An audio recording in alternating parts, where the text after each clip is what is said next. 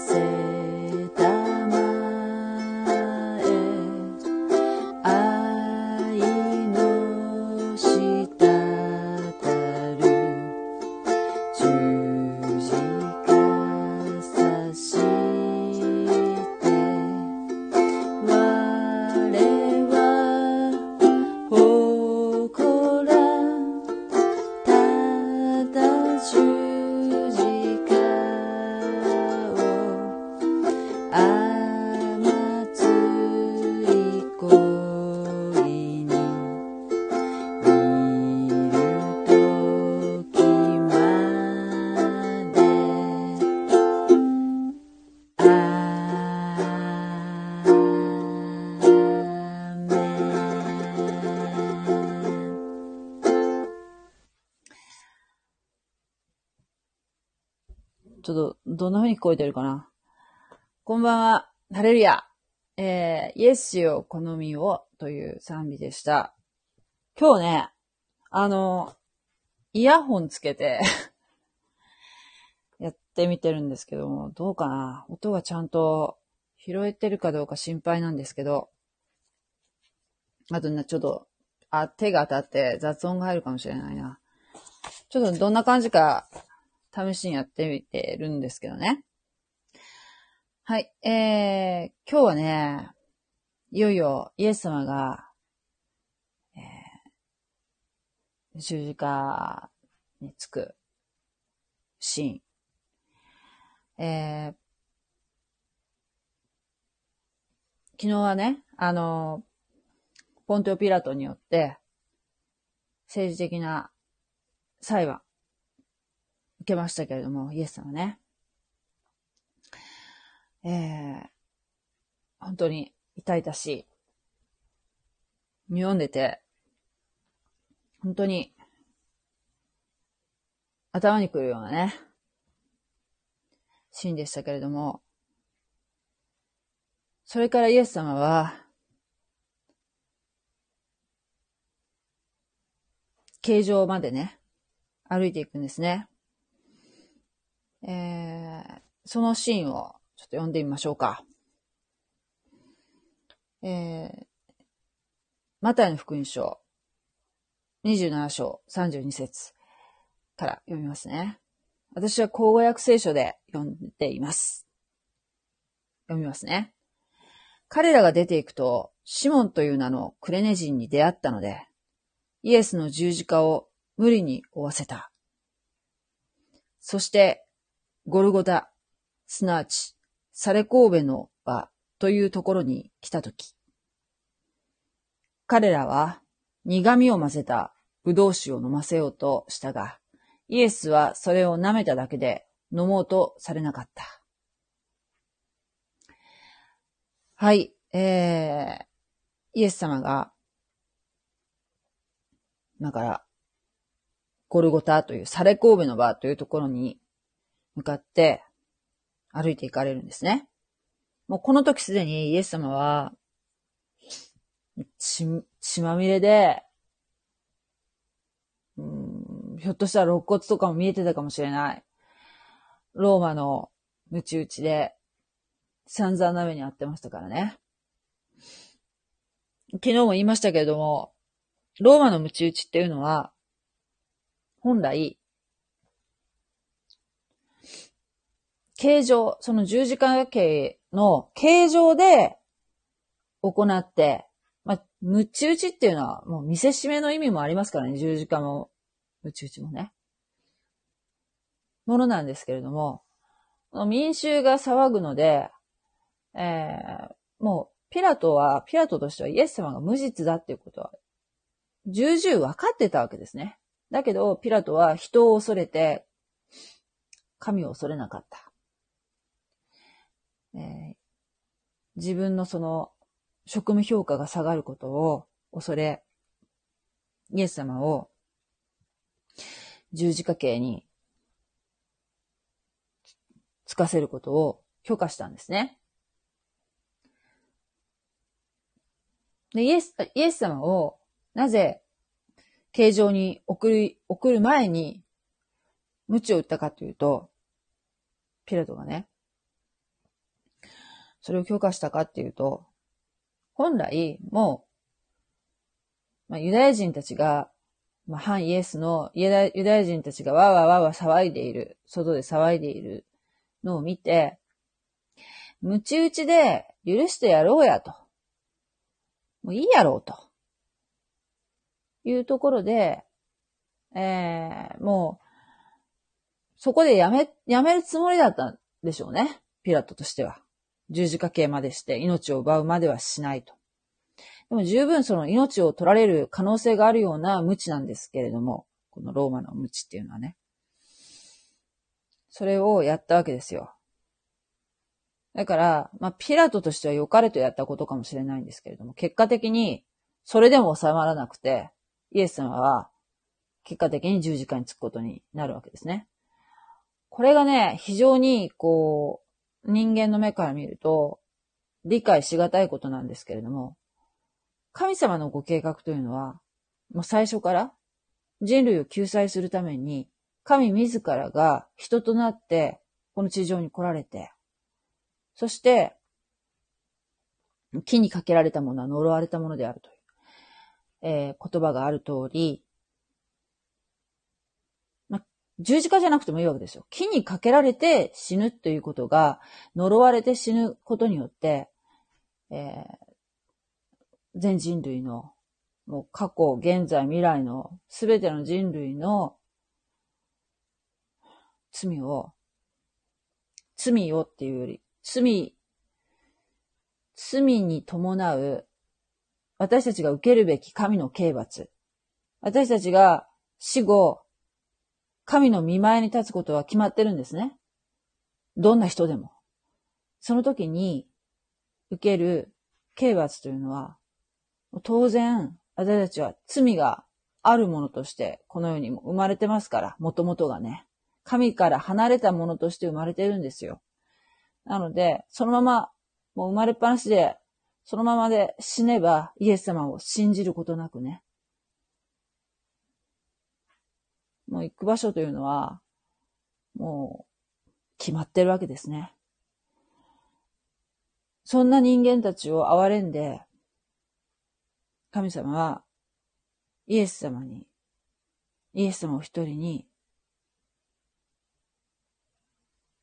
この人間が受けるべき刑罰をすべて受けさせたわけですね。イエス様の死は、私たちの身代わりの死なんですね。だから、イエス様のこの十字架を他人事ではなくて、自分のこととして受け止める必要があるわけですね。イエス様を信じようと思う、思われる方はね。はい。そういう大仕事を今からされるわけなので、それが神様のご計画なんだけれども、じゃあ、何？その、イエス様を十字架まで送り、送り出した、ね、そうとは知らずに送り出している、この祭司長、立法学者、そして、イエス様の弟子ね、えー、イエス様を銀銀貨30枚で売った、あイスカリオテのユダ。えー、なんかは、どうなんだと。ポンテオピラトとか。どうなんだっていう話じゃないですか。その人たちが十字架に送ったんじゃないか？神ではなく。そこは違うんですよ。神様は、このユダがいなくても、ピラトがいなくても、祭司長立法学者たちがいなくても、この十字架につけ、ついて、神様ご自身が、神の子イエスが十字架について死ぬっていうことは、どのルートを通っても、必ず成し遂げられる神のご計画なんですね。人類を救済するためのそれはプロセスなんですよ。必要な。だから、えー、ユダた、ユダがもし、あそこで悔い改めて、イエス様に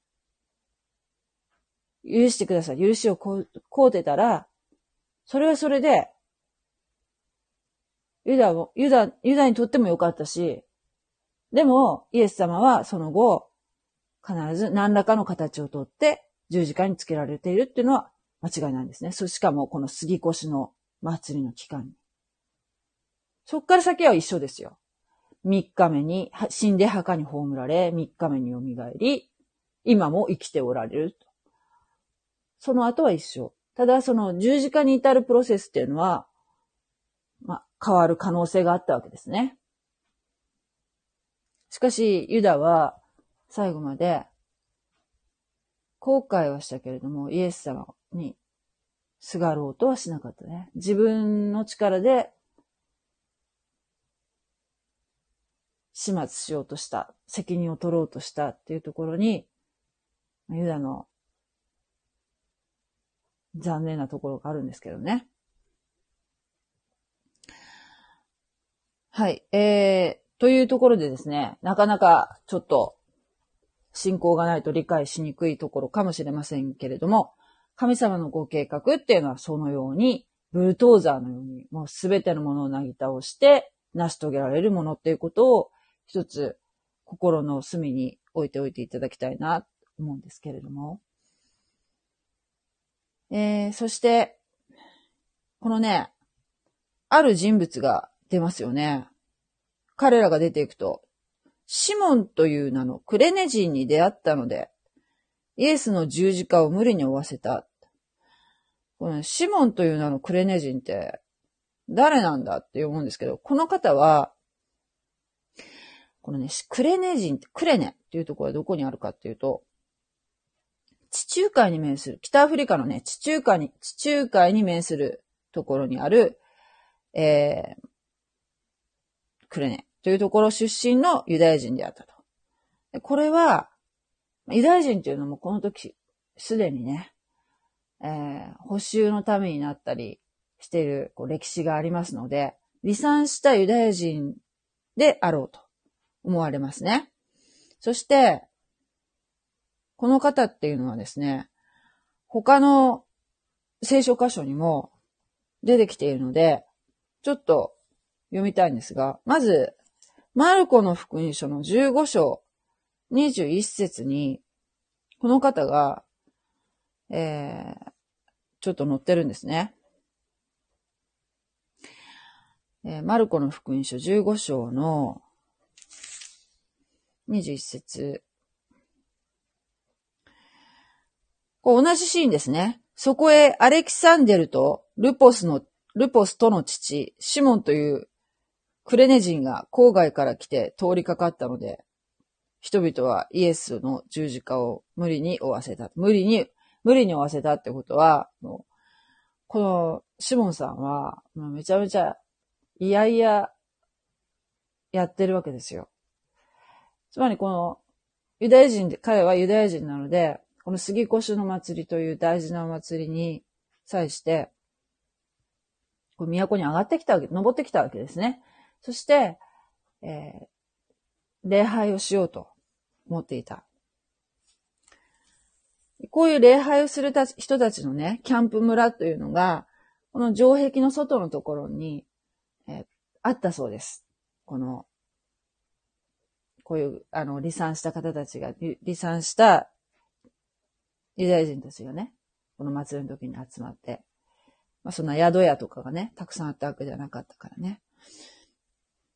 その一人であったと。そしてローマ人っていうのは、ローマ人っていうのは、えー、このそこら辺のユダヤ人を捕まえて、強制労働させることが、権利があったわけですね。だからイエス様がもう本当に失血状態、もう出血多量で、水分も、ろくろく取ってない上に、ね、汗を流しながら祈られていたっていう、もういろいろこう、もう裏目、裏目、裏目に出てますよね、イエス様のね。傷だらけで、もう肉の塊のようになっているイエス様です。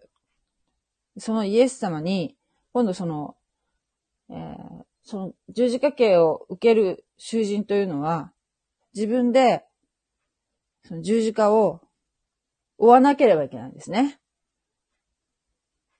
で、これは、実際は、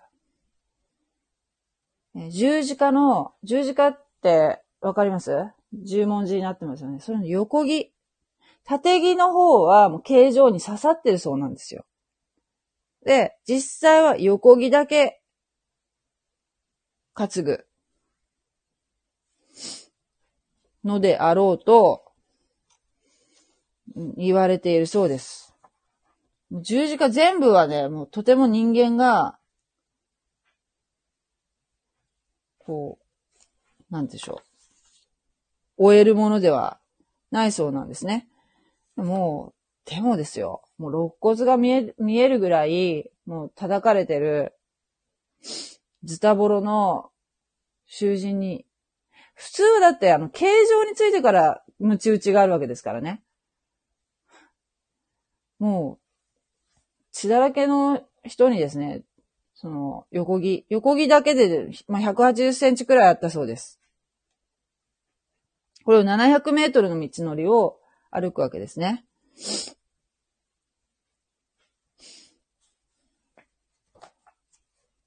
でも、まずその、イエスさんは多分歩けなかったと思うんですね。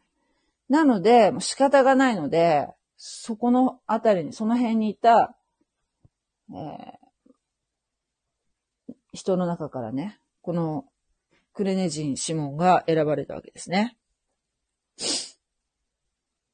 で、この方はなんと、他の聖書箇所を見たらわかるんですけれども、後に、ローマ教会の設立メンバーとなったと、えー、設立メンバーとなった、この息子さんのルポースのお父さんであると、言われてるそうです。で、使徒行伝にも載ってて、使徒行伝13の1。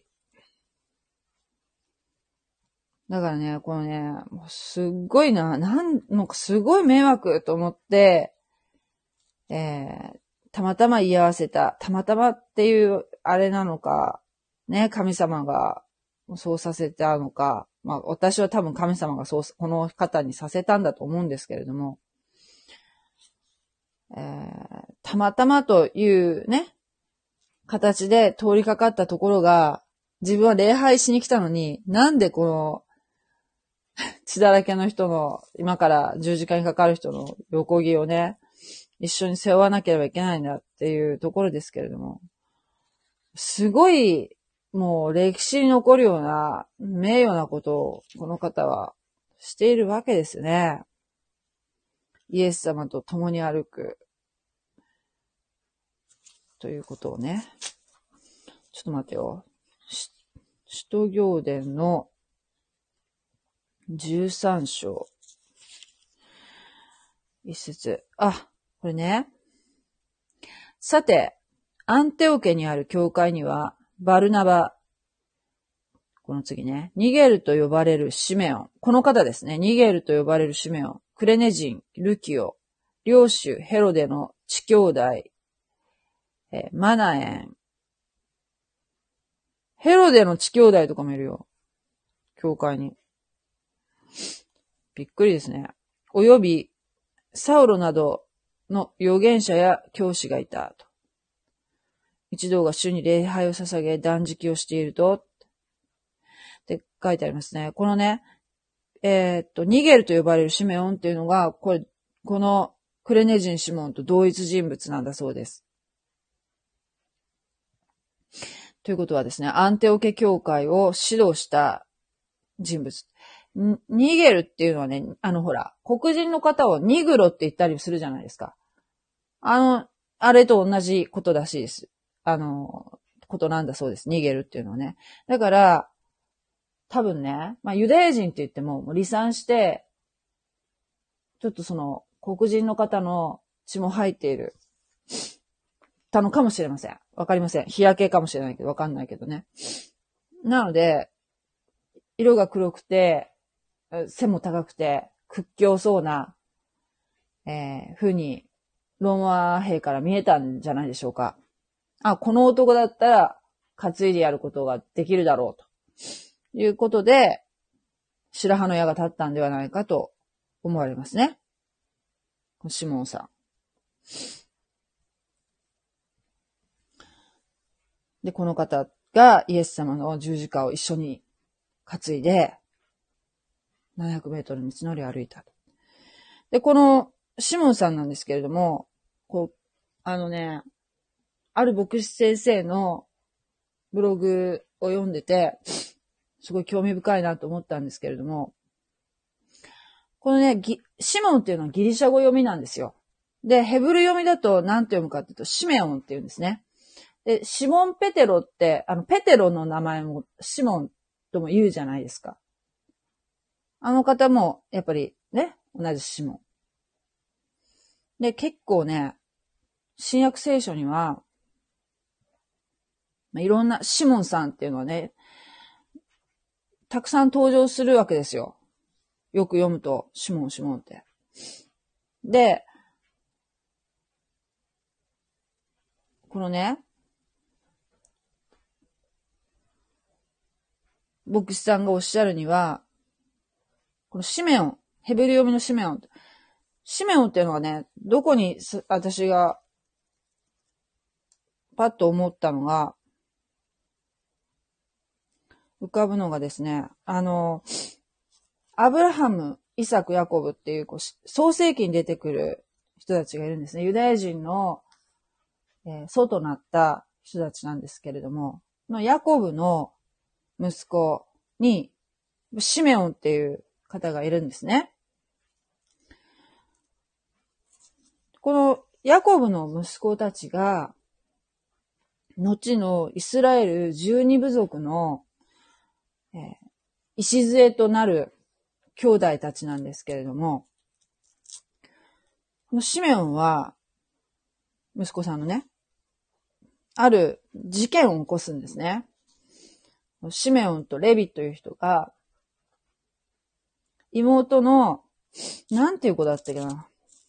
妹のね、ディナさん。えー、っと、ヤコブの奥さん、レアの、ヤコブは本当はラケルが好きだったんだけど、お姉さんのレアとも結婚してるんですね。もう、えー、騙されたようにして結婚してるんですけど、まあそのレアとヤコブの間に生まれた女の子ですね、ディナっていうのは。で、この、ディナが、えー、なんて言うんでしょうね。なんて言ったらいいんだろう。うん、まあ、強姦、強姦されたのかな？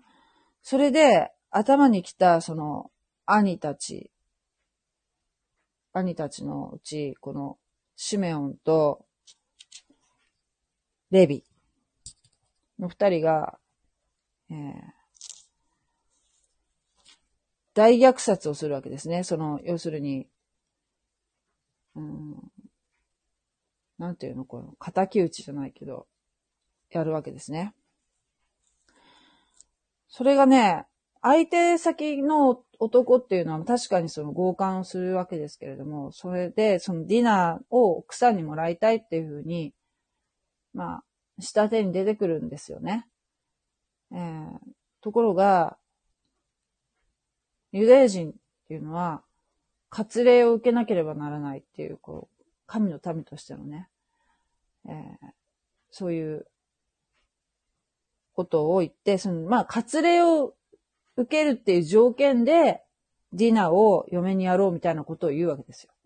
で、割礼っていうのは、えー、男性の前のね、皮を取っちゃうことで、一回それやると、まあ、赤、普通赤ちゃんの時やるんですよ。生後8、8日目にやるんですね。その生後、生後8日目っていうのが一番、えー、人間の一生のうちで、一番免疫力が高い時なんだそうです。で、この当時なんてもう本当に衛生面でね、非常に良くない、衛生的ではない時代ですからね、今みたいな感じじゃないから、それはもう、切り取るときに、もう、まあ、きよく切れる刃物で切ったのかどうかもわからないじゃないですか。もう大変なことですよ。しかも子供じゃなくて、大人がやると、もうしばらく動けないぐらい、まあ、熱出す人もいたかもしれませんね。で、相手に割礼を受けさせることを条件に出してるもんだから、まあ、一生懸命やるわけですよ。そしたら、そのこう弱ってるところを狙って、えー、ディナの仇を撃つということをするわけですね。相手を、相手を虐殺するわけですね。で、それに対してですね、神様は非常に怒ったわけですよ。神様はね。で、このシメオンっていうのは、結局、えー、その十二部族の中から、うん、なんて言うんでしょう。消えて、消え去っていくようなね、えー、運命にあったわけですね。で、このレビの方も、まあ、レビ族っていうのは、モーセの信仰によって、そのうち、こう、再子職を司る家系になっていくんですけれども、このレビ、レビ族も、まあ、自分の土地は相続することはできず、各部族に、こう、なんてでしょう。あの、まあ、レビ族として固まってるわけじゃなくてね。まあ、祭司として、えー、散っていくっていう形だったので、他の、えー、兄弟たちとは、兄弟の部族たちとは、ユダ族とかね、ユダ族っていうのは、えー、あれですよね、ダビデの家系につな、連なっていきますよね。エフライムとか、マナセとか、えー、すごく増え広がった人たちとはまた違う運命を辿っていくわけですね。このシメオンたちって、シメオンの部族っていうのはね。なのに、この新約聖書でやたらシモンっていうこのシメオンさんが出てくるっていうのは、神様はシメオンのことも忘れてないよって言ってるんだよっていうことじゃないかと推測しておられたんですね。で私はそれを読んだときに、ああ、本当にそうだって、きっとそうに違いないと思いましたね。はい。で、そして、ゴルゴダ、すなわち、サレ神戸の場というところに来たとき、サレ神戸ってあの、シャレ神戸とも言うよね。うん、ドクロとか、うん、そういう名前の場所に来た。ここは形状ですね。ゴルゴタ。彼らは苦味を混ぜた葡萄酒を飲ませようとしたが、イエスはそれを舐めただけで飲もうとされなかったと。はい。で、この苦味を混ぜたブドウ酒って何かっていうと、もつ薬を混ぜた鎮痛剤の一種なんだそうです。で今から十字架につつくわけですね。もうめちゃめちゃ、なんでこんな痛い目にもすでに遭ってるのに、もさらに痛い目に遭わなきゃいけないの？罪のない人がね。だけど、こういうのを、まあ、一種、こう、うん、アルコールの力っていうかね、それでもう朦朧とさせるっていう、まあ、それはどういう意味なのかな。情けなのか、それとも長く苦しめるためのものなのか、私にはちょっとわかんないんですけれども、イエスさんは飲まなかった。それは意識を保って、今から始まる霊の戦いを戦い抜くために、イエス様は意識をはっきりさせておく必要があったわけですよね。だから、そういう鎮痛剤とかいうものは飲まなかった。ということなんだそうです。これは、この時間、ちょうど午前9時頃でした。ゴルゴダの丘ね。一方、神殿では、この同じ時間に、杉越の生贄の子羊がほふられていたんですね。イエス様は、本当の誠の神の子羊として、今から十字架形について、神様への捧げ物となられたわけですね、自ら。で35節彼らはイエスを十字架につけてからくじを引いてその着物を分け、そこに座ってイエスの番をしていた。はい、これなんかさらっと書いてますけど、この十字架につけてからってこうさらっと書いてるけど、これがですよ。ね、どのように打ち付けるかっていうと、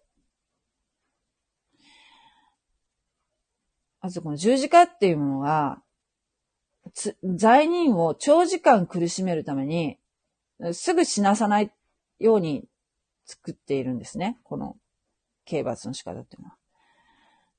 長時間苦し、わざわざ長時間苦しめるために考案されたローマの極刑なんだそうです。えイエス様の背中はもうすでに無知で裂けています。もう骨が見えているかもしれません。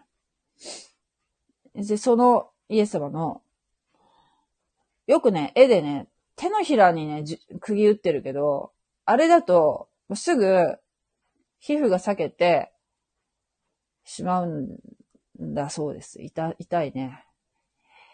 で、じゃあどこに釘を打ったかっていうと、手首の骨と骨との間に太い釘を打ち込んだと。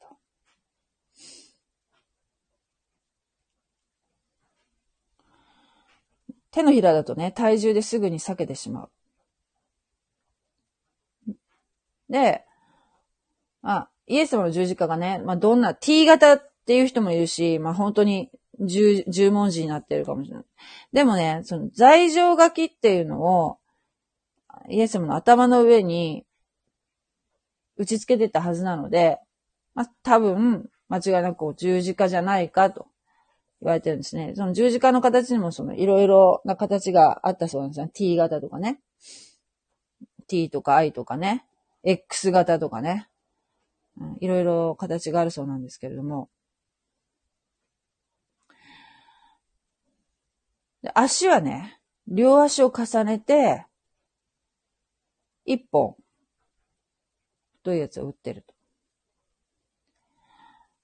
で、体、体の重みでまず肩の関節が外れるんだそうです。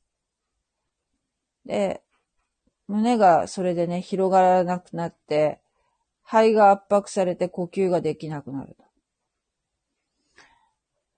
で、なんと、すぐ死なないようにですね、足台がついてるんですね。足台で少しで、少し体を持ち上げて、足台に足がついてるから、その、ちょっと持ち上げて、で、少し息をするんだそうです。で、腰に、絵ではね、なんか、ヨーロッパの芸術作品とかでは、とかね、あと、カトリックの教会のイエス様っていうのは、腰に布を巻いてるけど、あれはなかった。すっぱだか。トイレも行けないからもう、流れっぱなしで。という状況ですね。だけどイエス様は、まっすぐ、まっすぐ前を向いて、今から来る困難、様々な困難に打ち勝とうと、意識をはっきり持たれてたわけですね。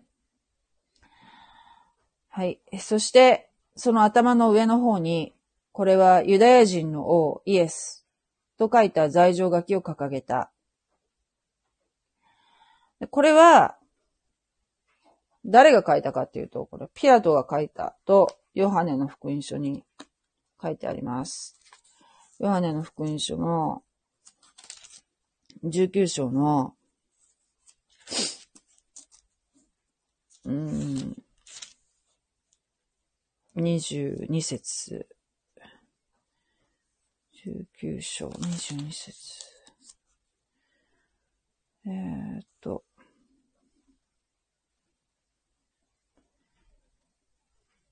ちょっと20節から読みますね。20節。えー、いやいやいや。えー、っと、16、17、18、19。あ、ここに書いてあるね。ピラトは罪状書きを書いて十字架の上にかけさせた。それにはユダヤ人の王、ナザレのイエスと書いてあったと。うん。イエスが十字架につけられた場所は都に近かったので、都に近かったわけですよね。それはどうしてかっていうと、まあ、見せしめ、見せ、見せしめですから、えー、多くの野獣馬が来る方がいいわけですよね。ローマとしては。だから、都に近いところに形状がありました。えー、ので、多くのユダヤ人がこの罪状書きを読んだ。それはヘブル、ローマ、ギリシャの国語で書いてあった。三カ国語で書いてあったと。でユダヤ人の祭司長たちがピラトに言った。ユダヤ人の王とは書かずに、この人はユダヤ人の王と自称していたと書いてほしいと言ったと。するとピラトは答えた。私が書いたことは書いたままにしておけ。ね。まあ、間違いなく、イエス様はユダヤ人の王ですから、皮肉なことに、これは真実ですよね。真実。ピラトは、これは真実を書いてしまったわけですね。そして、訂正はしなかった。真理を書いていた。で、同時に二人の強盗がイエスと一緒に、一人は右に、一人は左に、十字架につけられたと。で、えー、っとね、聖書ではね、右の方が、えー、なんて言うでしょう、左より勝ってるんですね。なので、この後、この二人の強盗のうち、え、イエス様を信じて救われた強盗がいるんですけれども、それは、おそらく、このギリギリ、死ぬ前のギリギリで救われた強盗は多分、この右にいた方じゃないかと いういう方もいらっしゃるようですけれども。これね、あのね、それこそ、ヤコブが、創世記でヤコブが、えー、ヨセフの息子を、えー、養子にしてね、自分の息子の息子を養子にして、そして祝福をするシーンがあるんですけれども、すごく不思議なシーンなんですけれども、そこで、えー、長男、長男が、まあ、間違いなく、その、祝福されるであろうという想定で、えー、そのヤコブのね、もう臨終近いヤコブの右側に自分の長男である、名前なんだっけ？えー、マナセ。マナセだっけな？マナセ。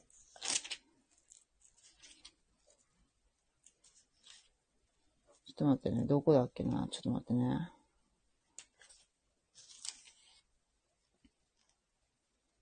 うん。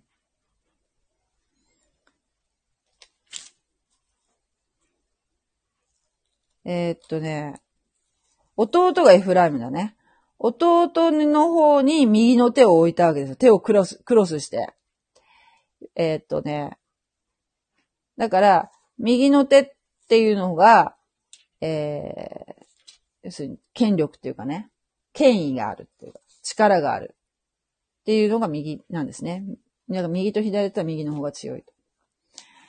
まあ、ちなみにっていう話でしたけれども、そういうふうなね、ちょっと知識があって、聖書を読むと、えー、面白いですよ。そこを通りかかった者たちは頭を振りながらイエスを罵って、言った。神殿を打ち壊して三日のうちに建てるものよ。もし神の子なら自分を救え。そして十字架から降りてこい。とね。イエス様やろうと思ったらすぐ十字架から降りることおできになると思います。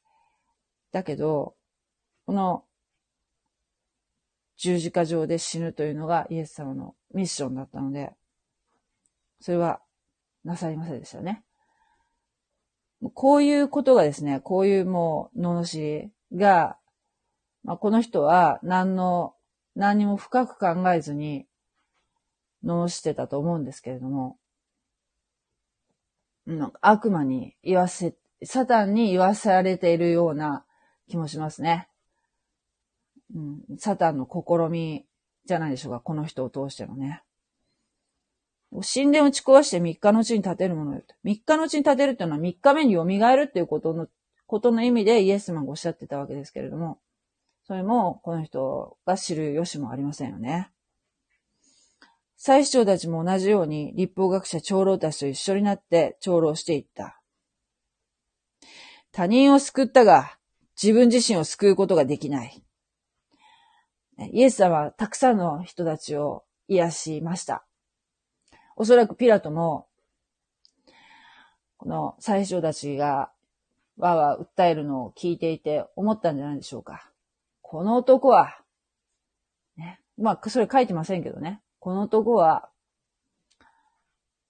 安息日に病人を癒すようなことをしたんだ。でも、ローマ人のポンテオピラトからしたら、病人を救うなんてす、すごいことじゃないか。癒し、癒しを、癒しの奇跡をするなんて、素晴らしいことじゃないか、としか、何がいけないんだ、としか思わなかったんじゃないでしょうかね。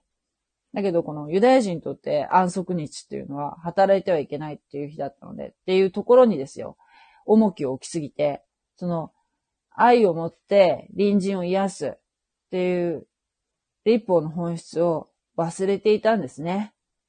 そこから逸脱してたわけですよね、この方たちというのは。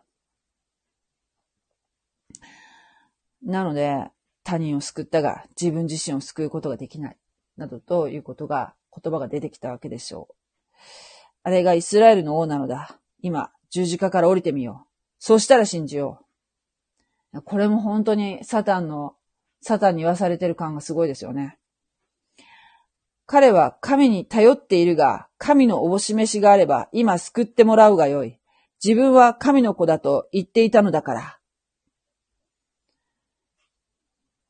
はい。あ、こんばんは。えー、っと、あ、なんかもういっぱい。こんばんは。おはようございます。今起きてました。愛のねさん、あと、レターの返信は文、声、テレパシーのどれかです。さん、こんばんは。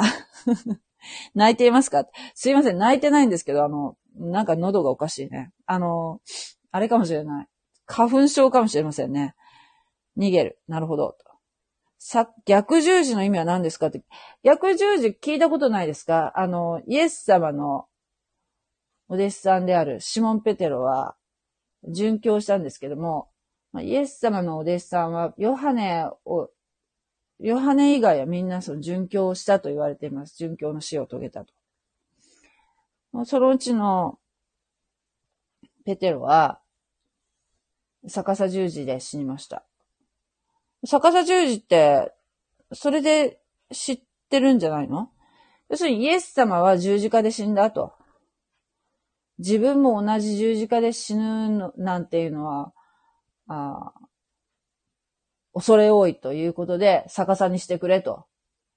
自分で希望、希望して逆さ十字で死んだと言われています。はい。なぜ右の方が優れてるんですか？わかりません。右の方が優れているっていう、えー、ことになってます。聖書は。それはさっき言ったように、創世記読んでも、そのような箇所がありますよっていうことですね。でもそれがなぜかっていうことは私はわかりません。はい。えー、っと、そうですね。なんか、東洋でも右とか左っていうなんか意味があるって言いますよね。私が習ったのではね、右、えっ、とね、右は水だっけな？右だ、水だから右だとかなんかいうこと言ってる人がいたの。左は火だから左、左。右は水で、左は火。だっけな？なんかそんなことをなんか言ってる人がいましたね。どっちが強いかって言うと。やっぱり、右だったじゃん、右だったような気がするな。なんかね、そういうほら、東洋の思想にも、陰と陽とか、右とか左とか、なんかそういうふうな考え方があるんですけど、聖書はですね、ちなみに、陰と陽って言ったら、あそのバランスで世の中成り立ってるとか、そういうふうな考え方ではないですね。陰陽では言わないですよ。えー、圧倒的に陽です。陽。えー、バランスとかじゃない。だから、あの、なんでしょう。光は、あ、この、ヨハネの福音書でね、最初の冒頭のところで、私これ面白いなと思ったんですよ。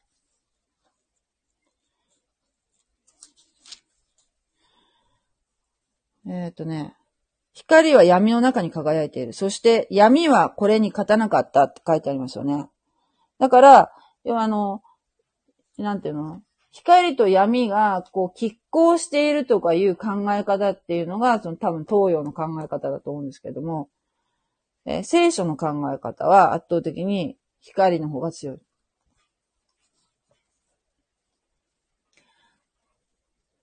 そして、えー、っと、このね、最後の、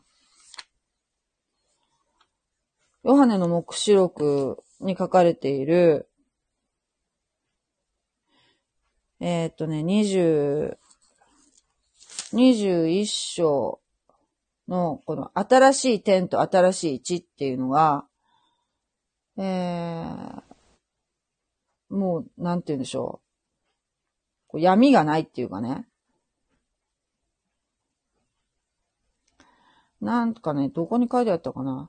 要するに、こう、太陽とかも、まあ、その、千年王国はまだあ誰かもしれないけど、その後に来る千年王国、あ、千年王国じゃなくて新しい点と、新天新地ですね。新天新地っていうのは、えー、もう、神様の栄光の光によって、えー、照らされて生きるっていう感じで、もう、夜もないんじゃないかなと私は思ってるんだけど、どこだっけな？なんか、そういうふうに感じたところがあったんですけれども、あ、ここ、ここ。えっ、ー、と、都は火や月がそれを照らす必要がない。神の栄光が都を明るくし、子羊が都の明かりだからであるって。子羊ってイエス様のことなんだけど、諸国民は都の光の中を歩き、地の王たちは自分たちの光栄をそこに携えてくる。えー、都の門は終日閉ざされることはない。そこには夜がないからであると書いてあるんですね。もう圧倒的に光が強いっていうのが聖書ですね。はい。えー、っと。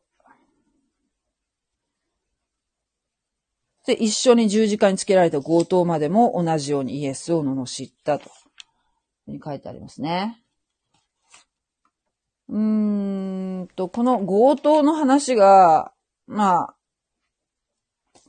他の福音書とかで出てくるんですけれども、まあ、じゃあ今日はね、この辺にして、また続きは明日にしたいと思いますね。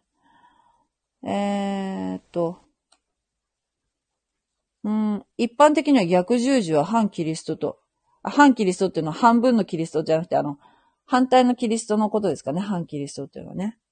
そうね。なんかそういうふうな、なんか、ちょっと悪魔崇拝の人みたいな、そういうことをする人いるかもしれないね。だけど、十字架っていうのは、もともと、えー、要するにローマの考えた刑罰。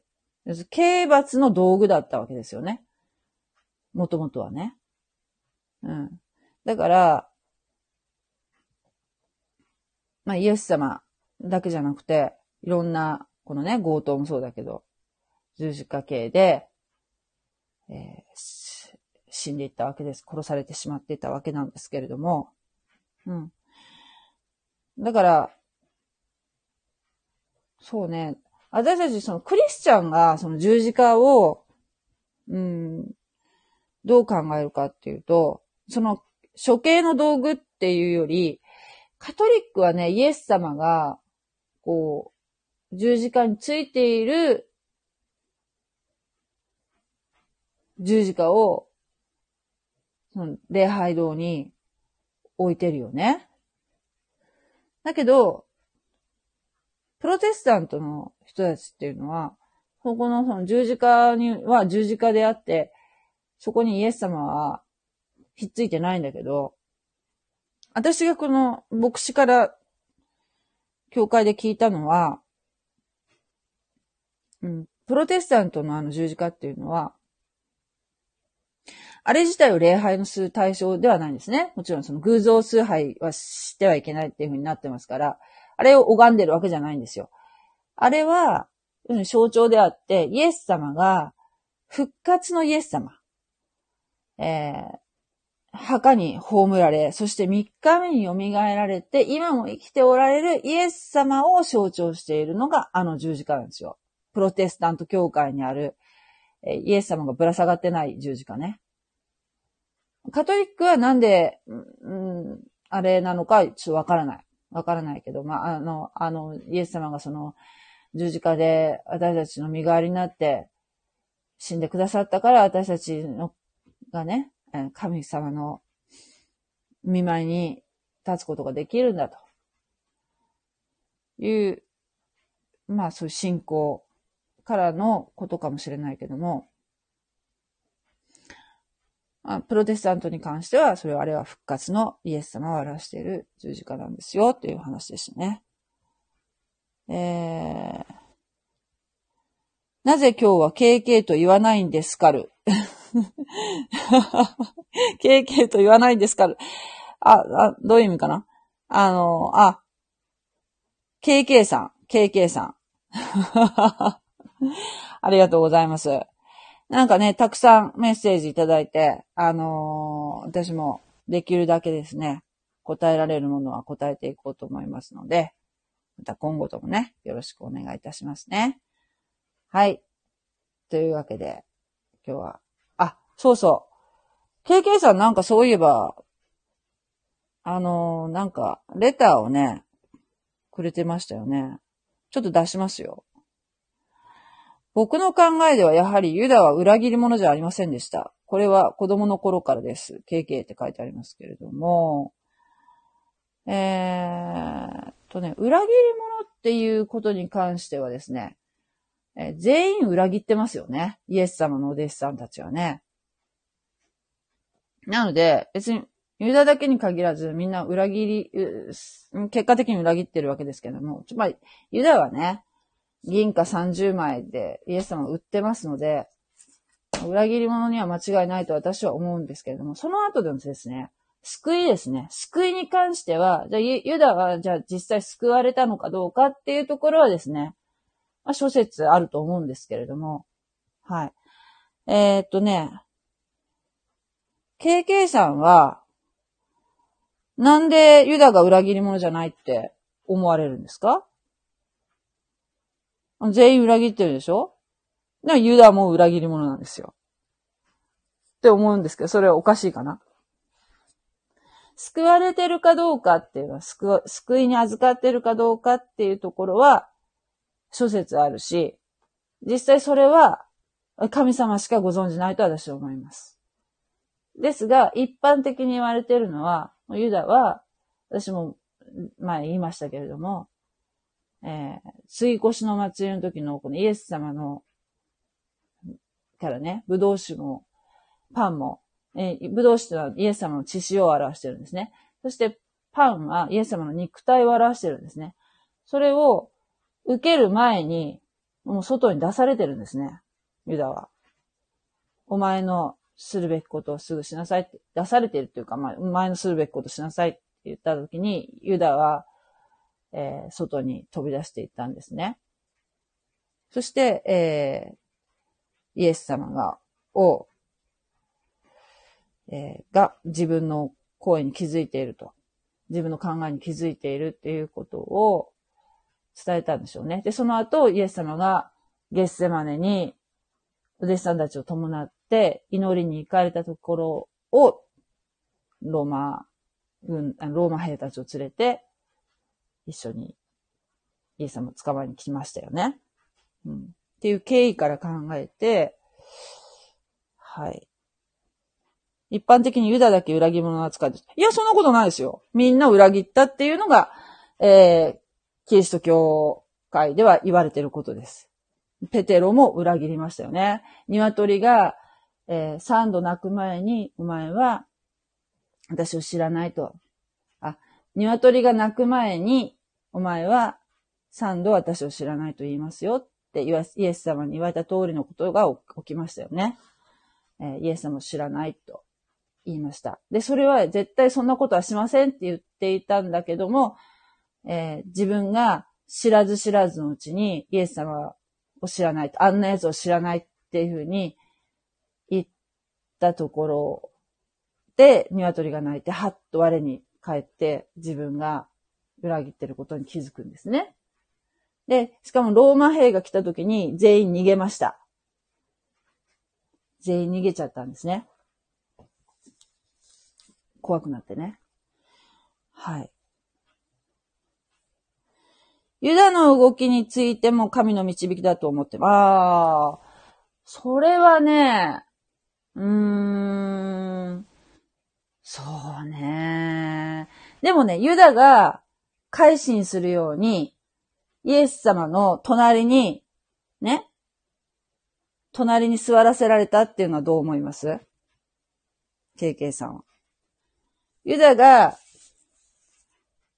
えー、自分のやっていることに、を悔い改めるチャンスは、何度もイエス様与えてるんですよ。イエス様はユダが裏切ろうとしていることは分かってたし、ユダの性質も分かってたんですね。だけど、何度もそういうチャンスを与えてるんですね。で、最後の最後に、ユダが、その、イエス様に対して口づけをして、こいつがイエスだよっていう合図をイエス様に対して口づけでやったわけですね。あの時も、友よ、と、ユダに対してイエス様おっしゃってますね。それも裏切ってるってことを、これは、もうはっきり分かってる状態で、イエス様は友よ、何のために来たのかと。イエス様との関係を思い起こさせて、悔い改めを迫ってますね。それでも、その時悔い改めなかったんですね。そこで悔い改めることもできたんですよ、ユダは。だけどしなかった。うん、ユダは自立した大人だった。うーん、そうね。でもその自立した大人っていうのが、じゃあ、救いにつながってたかっていうと、つながってないと私は思いますよ。そこなんですよ。そこが、あの、なかなか理解が難しいところだと思いますよ。神様にすがるっていうのは、えー、自分が、ね、自分ができる大人とか、自分は、えー、自分の力で生きていけると。自分の力で人生を切り開いていくものだと。俺の人生は俺のもんだと思ってる人は、えー、神様にすがりませんよね。そこが人間の罪性なんですよ。キリスト教でいうところね。でこれがなかなかできる人ほどわからないんですね。で、パウ、えペテロとかは、ペテロはわーわー泣きましたよね。泣いて、泣いて悔い改めたんですね、あの時に。で、それは、ペテロが、うん、自分のその、今までね、自分がイエス様は絶対裏切りません。イエス様は、もう実際ほら、え、相手に切りかかったりとかね、して自分のそのイエス様に忠誠を使ってるんだっていうところを見せたかったんでしょうね。そういうふうな、まあ、なんて言うんでしょう。俺はできる、俺はリーダーだっていうところに立ってたら、そこは祈りも何も神様に祈り求めるってことはしてなかったですよね、その時点では。だけど、ペテロは、イエス様に、すべて見つからされてて、もう自分はもう何も無力だった。イエス様を、えー、助けることも少しでも助けることもできなかった。あっさり相手に渡してしまったっていう、その、自分の無力さに気づいたわけですよね。そこが自分が無力だっていうことに気づいて、悔い改めて祈りを求める。神様にすがる。っていうことが、人間の目からすると弱くて、弱々しくて、えー、ダメな人間に思えるかもしれないけど、だけど、そこでペトロは救われてるわけですよ。だけど、ユダは自分で全部始末できると思ってたってところが問題だったんですね。人間の目から見るとユダの方がしっかりしてるって思われるかもしれないけど、そこが人間の生まれ持った問題なんですよ。うん。でね、あのね、ユダの福音書っていうね、うん、本、ユダの福音書を終えっていう本がね、なんかうちの近所のね、図書館にあって、ちょろっと読んだことがあったんですけど、なんだっけな。だから、あの、今ね、私たちが使ってる、プロテスタントが使ってるね、聖書っていうのは、全部で66巻の書物が一冊にまとめてあるんですね。旧約聖書と新約聖書っていうのがね。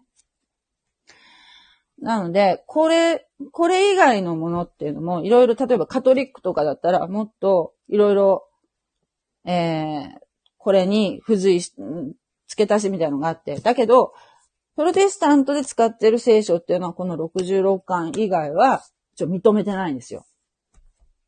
だけど、他にもいろいろあって、そのユダの福音書っていうのが、まあ、本、どこまで信憑性があるものかわからないんですけど、それがなんか発見されたとか言って、なんかそのことについて書いてある本だったんですけど、それは、要するに、KK さんが言うようにね、ユダが、その、イエス様のなんかその指示に従って、裏切ったんだって、裏切ったかのように見せたんだって、芝居、芝居してたんだっていうような 内容だったと思うんですけれども、まあね、そういうふうにね、考えたくなるね、のは、やっぱ人情としてあると思うんですよ。ただそれは聖書の、正式に聖書の中に入ってる、あの、福音書ではないのでね。えー、それがどういう筋のものかっていうのは、全然わかんないんですけれども、まあそういうふうにね、考える人もいたのかもしれないけども、それを書いたのはね、グノーシス主義っていう、ちょっと昨日ちょっと調べたんだけど、グノーシス主義っていう、えー、当時、あのー、まあ、ちょっとなんていうかな。キリスト教会としては、その異端と言われたね。それこそもうイエス様が、うん、まだ紀紀元1世紀とか2世紀とか、そのあたりにあった、その、まあ、キリスト教の一派